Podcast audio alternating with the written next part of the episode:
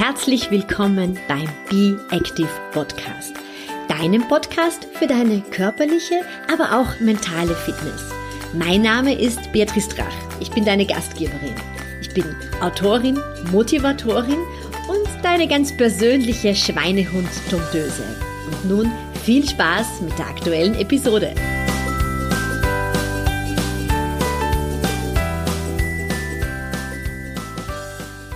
Herzlich willkommen zur aktuellen Episode.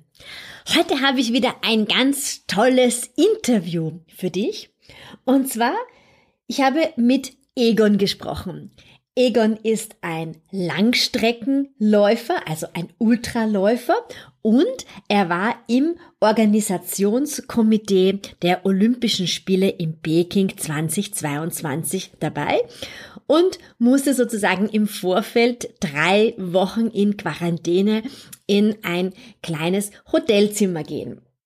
Egon hat über diese Zeit auch ein kleines Büchlein geschrieben mit dem Namen Durchhalten und im Interview erzählt er uns von ja all den Höhen und Tiefen dieser dreiwöchigen Quarantäne und welche Analogien ähm, er hier gezogen hat zum Ultralaufen. Und gleich vorweg, es muss nicht der Ultralauf sein. Du kannst einfach auch jeden anderen Lauf hier einsetzen.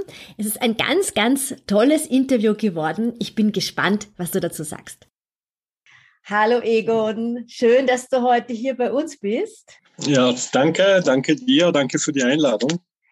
Egon, magst du uns vielleicht kurz erzählen, warum du überhaupt auf die Idee gekommen bist, nach Peking zu fahren oder zu fliegen, besser gesagt? Ja, gut, jetzt Peking, das ist eine, das war eine berufliche Geschichte. Ich bin seit ungefähr 20 Jahren im Medienmanagement bei sportlichen Großveranstaltungen tätig, ähm, auf verschiedenen Ebenen. Ich war einmal für den Internationalen Skiverband bei Olympischen Spielen, ähm, äh, für das Fernsehen oder jetzt wie in Peking auch für das lokale Organisationskomitee. Schon zum vierten Mal und zwar in einem Bereich, der sich Press Operations nennt. Das hat mit Medien und Presse zu tun, aber jetzt nicht im Sinne ähm, oder nicht im engeren Sinne eines Journalismus oder Website-Gestaltung oder Social-Media-Betreuung, sondern eben auf der operativen Seite, nämlich die Bereitstellung von Ressourcen, damit Medienvertreter, damit Journalisten ihre Arbeit machen können. Also ein Pressezentrum aufbauen, mhm. die Pressekonferenz, äh, die Location zur Verfügung stellen, die Pressekonferenz moderieren. Entschuldigung in, in die sogenannte Mixed Zone, wo eben Sportler mit Journalisten äh, aufeinandertreffen und eben miteinander reden können, dass das organisiert wird. Also dieser ganze operative Teil. Ich bin also selber nicht journalistisch tätig, aber ich sorge dafür, dass Journalisten da ihre Arbeit gut machen können. Und äh, ja, Peking war eben jetzt, äh, das waren jetzt die zehnten Olympischen Spiele, bei denen ich dabei war immer wieder in anderen Funktionen und ja, gefällt mir, taugt mir, mache ich gerne. Aber diese Olympischen Spiele waren natürlich in Peking ein bisschen speziell, weil äh, ja, wir haben ja das C-Wort. Ne? äh, das heißt, du hast ähm, in ähm, Peking in die Quarantäne gehen müssen, ja. Und zwar, ich glaube, ziemlich lange. Ja, ähm, es hat verschiedene Möglichkeiten gegeben. Also ich hätte auch wählen können, möglichst knapp zu den Spielen auch nach äh, China fliegen zu können. Ja. Ähm, das hätte allerdings dann auch, ich vermute mal oder ich schätze mal oder ich würde es jetzt mal so formulieren, meine Arbeit dort auch beeinträchtigt, mhm. weil eben weniger Zeit zur Verfügung gestanden wäre, Dinge vorzubereiten, weniger Zeit auch zur Verfügung gestanden wäre, mit dem Team aus Chinesen, in dem ich integriert war und mit dem ich zusammengearbeitet habe, dieses besser kennenzulernen, sich aufeinander abzustimmen. Also wir haben im, im Spätherbst letzten Jahres eben gemeinsam die Entscheidung getroffen, Sie in China, ich in, in Österreich, dass es am besten wäre, äh, Anfang Dezember nach China zu fliegen, drei Wochen in Hotelquarantäne zu gehen danach einen Monat, rund einen Monat, ein absolut freies Leben zu führen, im, frei im Sinne von an die große Mauer zu fahren, Peking äh, etwas näher kennenzulernen, mit dem Team dann in den Bergen äh, jeden zweiten Abend irgendwo äh, gut chinesisch essen gehen. Ja, sich wirklich also ähm, in einem absolut normalen Kontext zu bewegen. Und dann klarerweise, kurz vor den Spielen, äh, sind wir dann alle in der olympischen Bubble verschwunden. Die Chinesen, ich, alle, die dort zu tun hatten. Äh, und, ähm, und dann war es klarerweise dann wieder ähm, ein absolutes, ja, ein absolutes strenges C-Wort-Regime. Mhm. Und diese drei Wochen, ne, die hast du, glaube ich, in einem, ja, in einem Hotelzimmer äh, verbracht, äh, mhm. vollkommen isoliert. Ähm, wie hat das ausgeschaut? Und ich glaube, du bist ja dann auch ständig getestet worden. Ne? Ja, ähm, das war wie gefangen. Hm? Wobei jetzt halt auch die Betonung auf diesem Wie liegt, weil man, ich hätte es auch abbrechen können. Ich hätte auch sagen können, ich halte das jetzt aus welchen Gründen auch immer äh, nicht mehr aus und ich verlasse die Quarantäne, dann wäre der Weg zurück an den Flughafen und der Weg zurück nach Österreich gegangen. Ja. Aber die grundsätzlich war es, waren es drei Wochen äh, in einem Hotelzimmer, 25, 28 Quadratmeter groß, äh, dass man nicht, dass ich und gemeinsam mit mir 200 andere in, im gleichen Hotel. Der gesamte Flieger, mit dem ich gekommen bin, war, war dort einquartiert, mhm. äh, nicht verlassen durfte. Mhm. Und es ist dreimal am Tag geklopft worden, dann hat es Essen gegeben und es ist jeden zweiten Tag geklopft worden für einen PCR-Test. Mhm.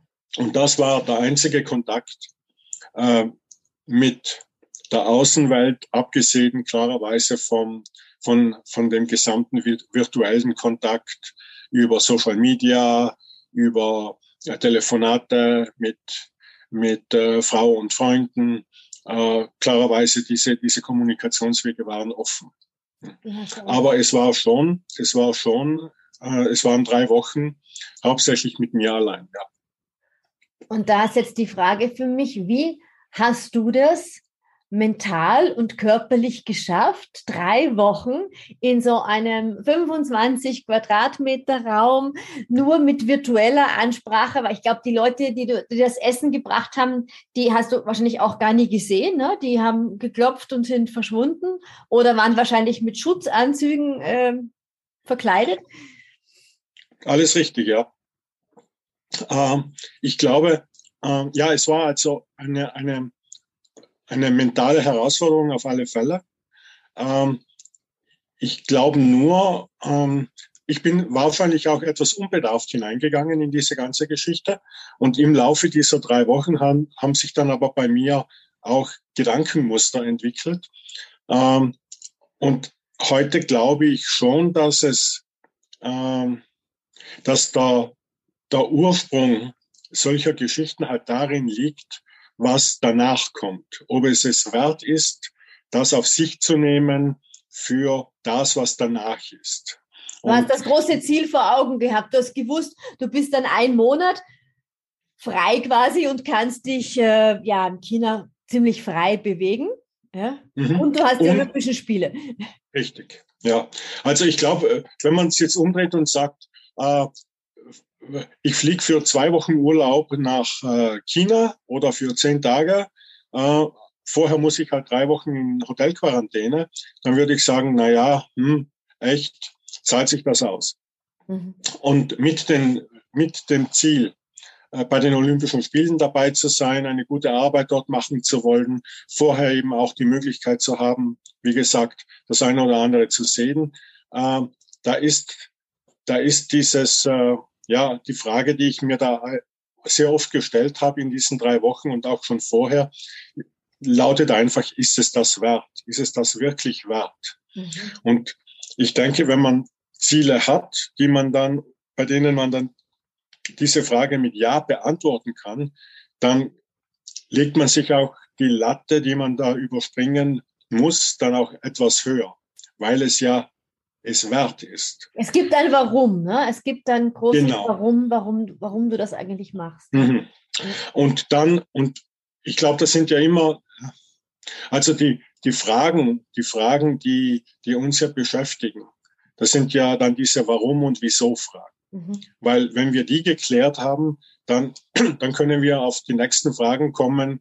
Wie mache ich das jetzt und äh, was mache ich dann da eigentlich? Das sind ja dann eigentlich, ich will jetzt Fragen nicht, nicht gegeneinander ausspielen, aber, aber das sind ja in einer Hierarchie der Fragen sind ja die, diese großen philosophischen Fragen die wichtigeren. Äh, wenn ich dann sage, ja, das ist es wert, warum mache ich das für die Olympischen Spiele und so weiter und so fort. Und dann komme ich zum Punkt, ja, wie, wie stehe ich das durch? Aber das ist ja dann eigentlich nur eine Konsequenz. Das ist ja dann nicht, dass ich hergehe und sage, äh, ich muss mich damit beschäftigen, wie ich das durchstehe. Sicher, das muss ich ja auch. Aber es geht ja darum, warum ich das durchstehen will oder muss. Und, und das, das Wie war. Ja für alle Dinge, die man tut, ne? wenn man ein Warum dafür hat, dann lohnt es genau. sich bei Sachen dran zu bleiben, auch wenn sie ziemlich zach sind, wie man bei uns sagt. Aber drei Wochen in 25 Quadratmeter, das ist schon, ja, zach.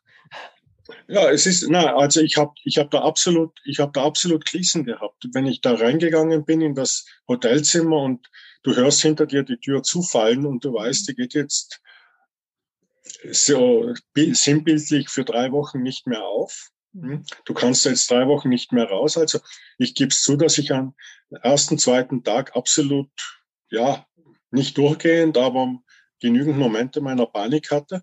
Mhm. Ich habe auch noch zehn, elf Tagen, so bei der Hälfte herum, habe ich mir wirklich gedacht, das hört nicht mehr auf, das, wie stehe ich das durch?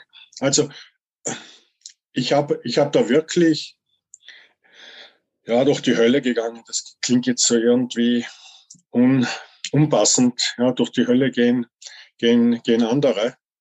Äh, da gibt's Schlimmeres. Aber es war schon eine Art Fegefeuer für mich. Es ist, ich bin da reingegangen. Und, ja. Hm.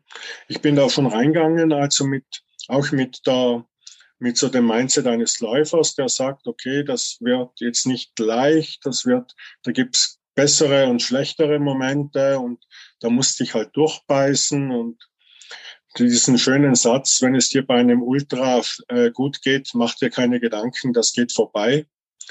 Äh, den habe ich halt auch mitgenommen und und ja, und ich bin dann irgendwie dann auch, ich sage jetzt nicht verzweifelt, aber ich bin dann schon auch irgendwie äh, mit, mit einer gewissen Scheu auch dann wieder rausgegangen aus dem Zimmer. Also es ist nicht so, dass ich da rausgehüpft wäre, jubelnd, sagen, okay, super, vorbei, alles geschafft. Also ich habe da wirklich mich in diesen drei Wochen auch an, an diese Lebensumstände gewohnt und äh, und war dann eigentlich auch so ein bisschen irritiert oder enttäuscht, ich weiß nicht, wie man es nennen soll, dass das jetzt dann vorbei ist. Also ich habe es ich hab's dann für mich dann irgendwie so als Stockholm-Syndrom ab, abgelegt. Mhm. Habe gesagt, ich habe in diesen drei Wochen so meinen, meinen Frieden und meinen Raum und meine Realität gefunden und äh, und die muss ich jetzt aufgeben. Also ich bin in diesem Zimmer ge limitiert gewesen, aber halt auch nicht angreifbar. Mhm. Und Sag, das ist draußen nichts, was dich angegriffen hat. Ne? Du warst in deiner eigenen Blase, in deinem Zimmer. Ja? Genau, ja. Und das mhm. macht ja was mit einem. Ja, also ich habe da wirklich, äh, ich, ist jetzt schwer, das jetzt auch wieder zu quantifizieren, aber ich würde sagen, dass ich danach sicher so 10, 14 Tage schon gebraucht habe, um wieder in ein, in ein, in ein normales Leben oder normales Leben ist falsch formuliert. Das normale Leben ist, am nächsten, ist ja am, am gleichen Tag wieder losgegangen. Aber auch äh, von der mentalen Einstellung her in eine, in eine Normalität zurückzufinden. Aber was hast du? Ich meine, du bist Ultraläufer, also du läufst wirklich viel. Du bist es gewohnt, dich draußen zu bewegen.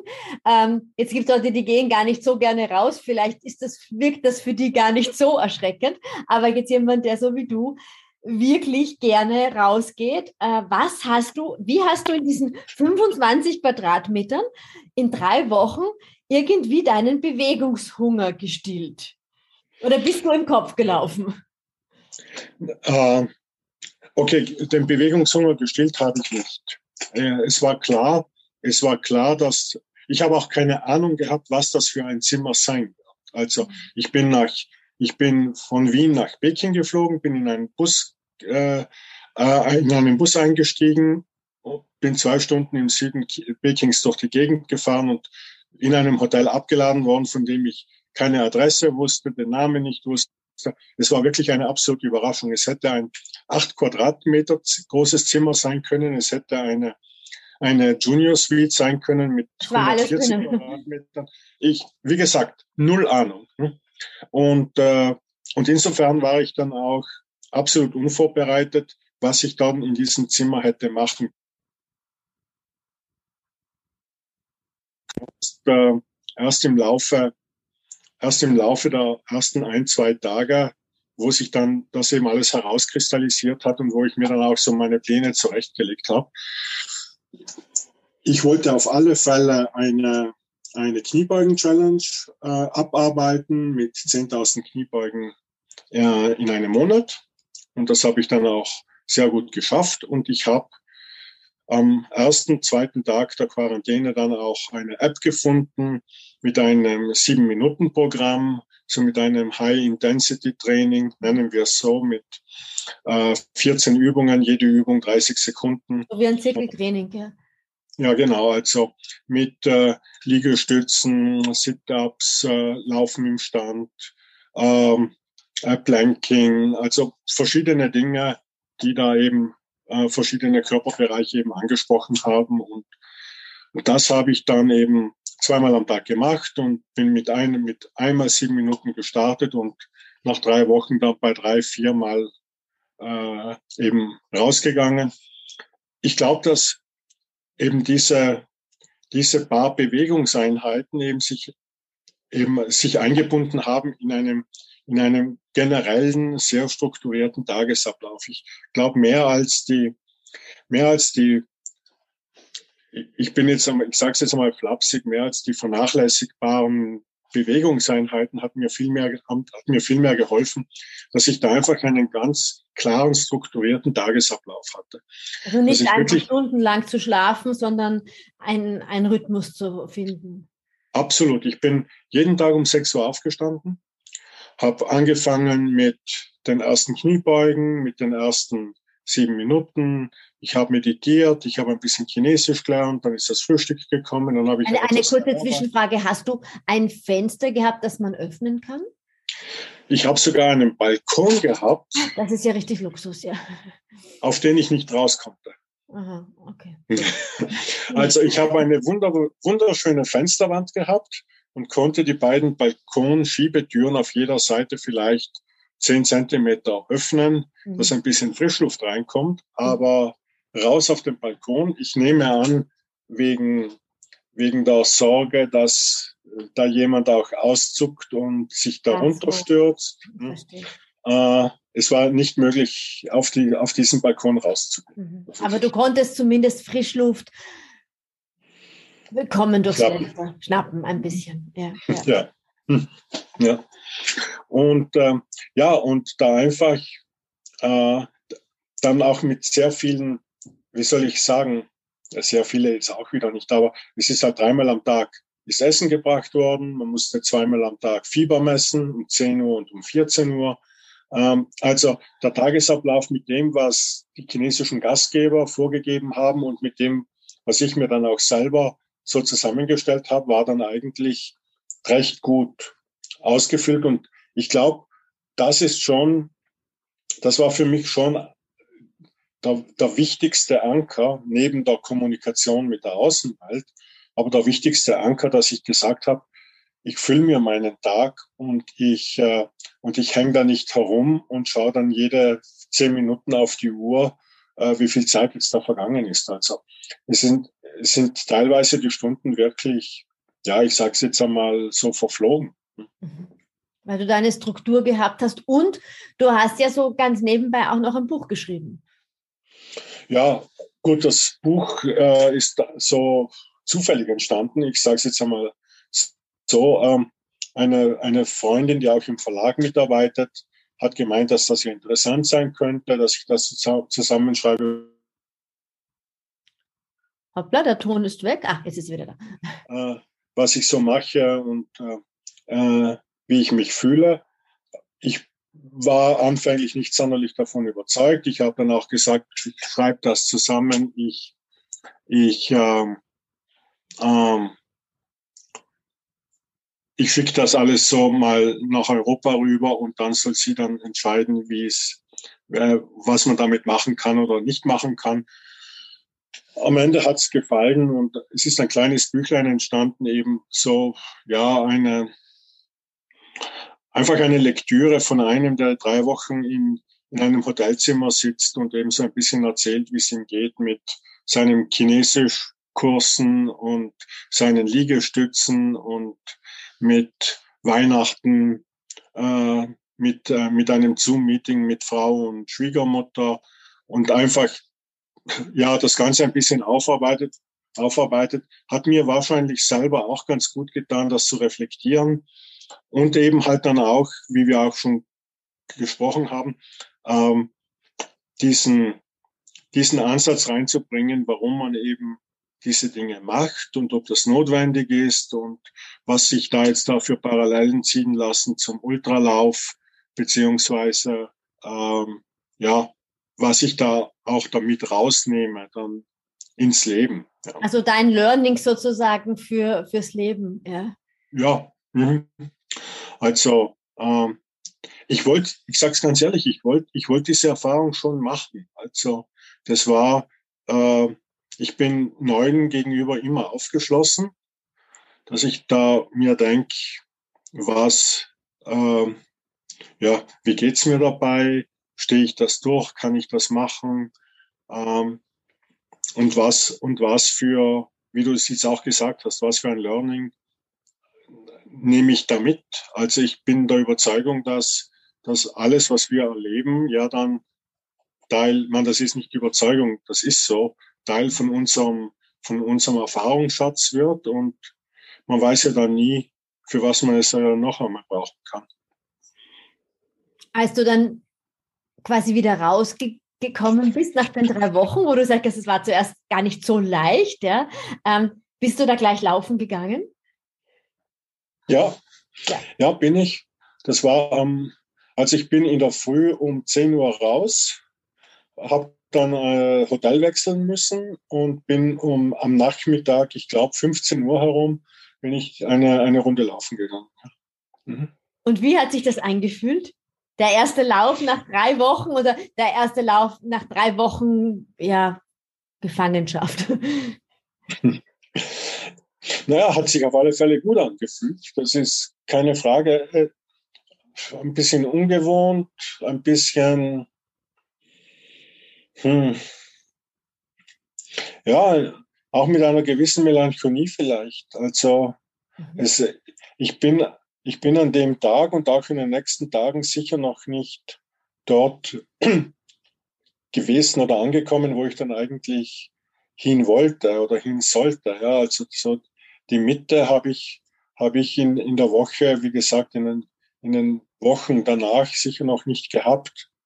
Aber ich glaube halt nur, dass es für mich so unheimlich wichtig war, einfach nur äh, die Laufhose, das T-Shirt anzuziehen und einfach, ich bin auch da nicht sonderlich viel laufen gegangen. Das waren fünf, sechs Kilometer vielleicht. Das war so ein Traben rund um das Hotel herum und äh, ja, aber es war wichtig, es war mit Sicherheit ein, ein, ein Anker wieder, um ja in die Normalität zurückzufinden. Weil Laufen für dich einfach die Normalität ist und das waren die ersten Schritte, die irgendwie wieder zurück in die Normalität geführt haben. Genau. Du bist ja Ultraläufer. Das heißt, äh, für unsere Zuhörer und Hörerinnen, du läufst Distanzen von 50 Kilometer, 60, 70, also alles über Marathon ist ein Ultra, ne? Richtig. Per ja. Definition. Also, per Definition. Hm. Äh, und ja, die Distanzen sind dann so von 50 Kilometer aufwärts. Äh, beim 24-Stunden-Lauf in Bad Blumau in der Steiermark 2020 bin ich auf 160 Kilometer gekommen in 24 Stunden. Ich habe ein paar Ultras gemacht, Ultra-Trails mit, mit schönen, massiven Höhenmetern in Größenordnung von 100, 120 Kilometern plus eben 5000, 6000 Höhenmetern. Ja. Äh, also mir gibt es, mir gibt das Ultralaufen insofern viel, weil es, weil die Bewegung dermaßen lange dauert, dass, äh, dass, dass ich alle anderen Gedanken oder alle anderen Lebensbereiche für diesen Zeitraum quasi abschalten oder ausschalten. Mhm. Es geht, es ist dann einfach, wenn ich bei, am Start eines Ultra stehe, weiß ich, dass ich jetzt 15 oder 17 oder 20 Stunden unterwegs bin oder auch 24 Stunden und in diesem Zeitraum zählt nichts anderes. Da gibt es nichts anderes. Da kann ich mich nicht beschäftigen mit beruflichen Dingen, mit einem Buch, mit, mit, äh, mit meiner Beziehung. In diesem Zeitraum ja, gibt's nur mich und den Lauf. Also es ist unter einem, unter gewissen Aspekt auch sehr egoistisch. Aber es ist, es bringt mich halt einfach dann wieder wie eben auch diese drei Wochen, wirklich ganz zu mir selbst. Mhm. Es du geht keine Ablenkung von außen. Du bist achtsam, wenn man das so sagen kann, oder? Du bist im Moment mhm. und wirklich genau. achtsam mit dem, was jetzt gerade mit dir passiert. Genau, ja. Und es ist, äh, ich meine, ich nehme bei, bei Ultratrails nehme ich schon die Schönheit der Natur wahr als Gesamte. Aber wenn ich das dann wieder runter reduziere, bin ich eigentlich ganz genau bei mir und beim nächsten Schritt oder in der nächsten Steigung. Also das ist dann einfach, ja, also ich empfinde das schon als, als, als Gnade, dass ich da was gefunden habe, indem ich so aufgehe. Und ich bin ein durchschnittlicher Läufer. Also ich, du findest mich auf der letzten oder vorletzten Seite der, der Ergebnisliste. Also ich brauche ungefähr doppelt so lang wie der Sieger, hm? äh, was aber nichts macht, weil es ist ja eigentlich, es geht eigentlich immer nur um die eigene Person und um den eigenen Wohlfühlfaktor. Hm, das ist so ein wesentlicher Punkt, den ich beim Laufen immer vermitteln möchte. Du läufst ja nur gegen dich selber quasi, ne? gegen dein Ego, aber nicht messen mit den anderen. Ja, ich würde sogar noch einen Schritt weiter gehen. Es ist nicht einmal ein, ein gegen mich selber laufen, sondern ein mit mir selber laufen. Es ist, es ist einfach, ich glaube, dass äh, es gibt wahrscheinlich wenig Momente in meinem Leben, in denen ich mich so sehr liebe wie beim Laufen, dass ich da einfach sage, da ist, äh, da bin ich mit Körper und Geist voll dabei. Das ist, äh, das ist anstrengend. Das ist, ich fluche auch. Ich habe auch meine Wutanfälle zuweilen gehabt. Ich bin auch im, im siebten auf der, auf Wolke sieben, weil es teilweise dann so schön dahin fließt und da, da ich in eine, in einen, ich in einen Flow komme, wo ich, wo ich mir wünschen würde, dass der nie wieder aufhört. Also, es ist, ein, ein Ultra ist eigentlich, ja, Sinnbild Sinnbild des Lebens, wenn du so willst, mit, mit allen Höhen und Tiefen und alles sehr kompakt, weil irgendwann einmal ist ja jeder Ultra, Ultra zu Ende. Und ich bin auch überzeugt, dass es muss nicht ein Ultra sein. Es kann, es kann jeder, geht mir ja auch so. Ich meine, ich trainiere ja nicht jede Woche zweimal Ultra. Ich laufe auch fünf oder zehn oder 15 Kilometer und das ist ja genauso. Es ist, es kann jeder und jeder auch in, in in Unterdistanzen oder in, in ein paar Kilometern äh, das erleben, was andere dann eben halt äh, erst ab Kilometer 100 oder so erleben. Auch so ein, ein wie du es beschrieben hast, so ein Wechselbad der Gefühle, ne, wo du dann oft so denkst, also ich mag jetzt nimmer. Äh, und dann kommt wieder, wieder so ein absolutes Runners High und so ein Flow, der einem dann wieder, ähm, das kennen wir auch beim Halbmarathon, wo man dazwischen denkt, also jetzt reicht's mir, jetzt tut mir das Knie weh oder es freut mich jetzt irgendwie ähm, gar nicht mehr. Aber du, du könntest das also als Analogie auch zur Quarantäne sehen, oder? Also es ist schon auch dieses... Ja, unbedingt. Ja, unbedingt. Also ich meine, das ist jetzt immer im Nachhinein ist immer die Gefahr da, dass man dann pathetisch wird und dass es dann, dass man es überhöht. Aber ich glaube schon, dass, ähm, dass ich eben mit dem Gedanken, das als Ultra zu sehen reingegangen bin in diese Quarantäne mhm. und dass ich dann auch gewusst habe, äh, was da auf mich zukommt, vielleicht im Unterbewusstsein gewusst habe, dass ich, dass mir klar war, dass das jetzt nicht so eine, ein, ein Spaziergang wird und sage, ja, ich spaziere da rein und dann bin ich drei Wochen da drin und dann spaziere ich raus und das vorher und nachher ist alles das, dasselbe. Also ich glaube schon, dass, dass mir da eben so gewisse Techniken bewusst oder unbewusst eben aus dem Ultralaufen schon geholfen haben. Und, und ich bilde mir ein oder ich rede mir ein, dass ich durch diese Erfahrung in der Quarantäne auch gefestigter oder mit neuen Impulsen in meinen nächsten Ultralauf gehe. Weil es eben lang ist, weil, weil immer dann, wenn eine Aktivität lange oder zu lange dauert, ändern sich die Emotionen, ändern, ändert sich die Einstellung. Äh, wie du auch gesagt hast, in einem Moment himmelhoch jauchzend und im nächsten Moment zu Tode betrübt. Ich bin, ich bin letztes Jahr den Lavaredo Ultra Trail gelaufen, habe ihn mit, mit sehr viel Pech und mit einem Schulterbruch eben nicht gefinisht, aber bei der Hälfte des Rennens bin ich dahin geflogen und habe gesagt, das ist so super, so toll, möge es nie aufhören. Komm um die Kurve, lauf in eine wirklich äh, anstrengende Steigung hinein und fünf Minuten später fluche ich nur und stelle alles in Frage und sage, was, was für einen Unsinn treibe ich da und was soll dieser ganze Müll? Und das ist mit Sicherheit der letzte Ultra, den ich je mache. Und dann kommst du an den höchsten Punkt oben es geht wieder bergab, es, es fängt wieder an zu laufen, bist wieder der glücklichste Mensch der Welt. Also ich glaube, ähm, jeder, jeder und jede auf, äh, auf, auf seinem oder ihrem Niveau, das glaube ich, kann jeder nachvollziehen und das ist von außen dann irgendwie auch nicht so richtig greifbar. Weil wenn ich mir jetzt dazu höre, während ich rede, dann denke ich mir, wer das nicht auch irgendwie miterlebt hat, der muss sagen, das ist ja ein Volltrottel, das ist ja ein Vollkoffer. Weil es einmal, einmal so super und im nächsten Moment so so miserabel und dann wieder so super. Ja, hallo, entscheid. Glaube ich gar nicht. Ich glaube gar nicht, dass das Leute denken, weil ich glaube, jeder, der, der irgendwo mit Sport zu tun hat und eben ganz egal, ob es die ersten fünf Kilometer Bewerb ist, den man vielleicht einmal läuft oder die ersten sieben Kilometer eine Waldrunde oder so, glaube ich, hat das auch schon erlebt. Ne? Dieses, ich fliege dahin und dann ist es eher so, boah, das zieht sich noch so alles. Ne?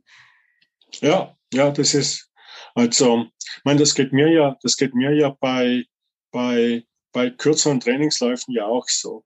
Also es ist jetzt nicht so, dass ich sage, ich laufe Ultras und wenn ich da jetzt rausgehe und mit Freunden acht Kilometer laufe, dann sage ich ja, acht Kilometer, das gerade und gerade, dass ich mir die, die Laufschuhe anziehe.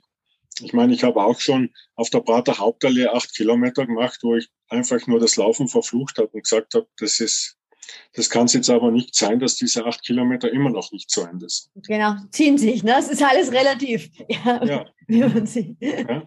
Mhm. Wir haben ja. über dein Buch gesprochen oder wir haben es angesprochen, aber jetzt abschließend verrate uns, wie dein Buch heißt und wo man es überall bekommen kann. Äh, ja, äh, durchhalten. So heißt das Buch. Ich glaube, dass es, es ist ein Titel, der ja den wir jetzt hernehmen können für so viele verschiedene Lebensbereiche. Durchhalten ist eben in diesem Zusammenhang durchhalten, die Quarantäne durchhalten, auf das Ziel hin. Äh, es ist, ähm, es ist ein nettes Büchlein, 128 Seiten, dick oder dünn, wie man will. Also es ist jetzt, ich überfordere auch nicht den Leser oder die Leserin. Äh, aber ich war auch nur drei Wochen in Quarantäne und nicht drei Monate oder drei Jahre. äh, und äh, ja, ihr bekommt es überall äh, im Buchhandel. Äh, Thalia, Morava, Amazon ist, ist es überall erhältlich. Ihr bekommt es auch auf der Website des Verlags egot.at. Ich werde das in den Shownotes dann einfach einblenden, dass das jeder nachlesen kann. Ja. Mhm. Und äh, ja, und äh, wenn es jemand mit Widmung möchte, dann einfach nur E-Mail E-Mail an den Verlag, E-Mail an mich und dann erfülle ich gerne auch diesen Wunsch. Und du hilfst beim Durchhalten sozusagen. ja, ja, ich, es ist kein Ratgeber. Es ist jetzt nicht, es ist Aber es jetzt motiviert. Nicht explizit ein Buch, in dem ich erkläre, so hältst du durch. Auch weil ich glaube, dass Durchhalten und dass eben gewisse Herausforderungen jeder und jede für sich selber findet und dann auch löst. Es ist, es ist einfach ein Buch, das ja meine, meine drei Wochen aufzeigt und wenn da jemand dann was rausnimmt für, äh, für sich selber und eben Ansätze findet, äh, zu mehr Durchhaltevermögen zu kommen, eben wie ich es auch schon gesagt habe, durch Strukturen, durch soziale Kontakte, durch durch, äh, äh, durch dieses Bedürfnis oder nicht durch dieses Bedürfnis, durch, äh, durch dieses Wissen auch Emotionen zulassen zu können oder zu dürfen. Und, und wenn es sein muss, eben, und mir ist es ja auch, auch passiert, einfach auch einmal eine halbe Stunde durchzuheulen und einfach die ganze Geschichte da auch absagen zu wollen und in Frage zu stellen, dass das eben man muss halt nicht immer stark sein, oder? Das ist, glaube ich, ganz ja. wichtig. Man muss nicht immer ja. stark sein. Man darf auch einfach Emotionen zulassen. Ja, ich glaube, dass äh, ich bin absolut bei dir. Also dieses, man, man muss nicht immer stark sein, ist sehr, sehr wichtig. Ich habe das auch, ich glaube auch erst vielleicht seit ein paar Jahren gelernt, dass dass ich auch meine Emotionen zulassen darf, dass ich auch heulen darf, dass ich auch das, was ich mache, in Frage stellen mhm. kann und muss. Ich glaube, dass es dann, äh, dass es dann dann irgendwo eine eine eine Grenze gibt, in der man in der man sich dann entscheiden muss zu sagen, okay, bin ich jetzt äh, jetzt lasse ich die Emotionen zu, ich lasse meine Frust und meine Wut raus und jetzt mache ich weiter oder ziehen mich die Emotionen so tief runter, dass ich dann aufgebe. Ich glaube, das, aber das ist auch wieder individuell und das hängt dann auch wieder davon äh, nach der Frage nach dem Warum ab, ja. äh, inwieweit, inwieweit ich mich runterziehen lassen kann von meinen Emotionen im Wissen, dass dieses Warum und Wieso so mächtig und so erstrebenswert ist, dass ich dann doch nicht aufgebe. Hm? Was für ein schöner Abschluss. Wir sind wieder beim Warum gelandet sozusagen. Ich danke dir sehr für deine Zeit, Egon. Ja, danke dir und nochmals danke für die Einladung. Und das war's auch schon mit der aktuellen Episode. Wenn du noch mehr Tipps im Bereich Bewegung oder mentale Fitness suchst, dann schau doch vorbei auf meinem Instagram-Profil oder in meiner Facebook-Gruppe Be Active. Du findest alles über meine Angebote auf meiner Homepage www.beatrice-drach.com und ich freue mich auch sehr über eine positive Bewertung zu diesem Podcast.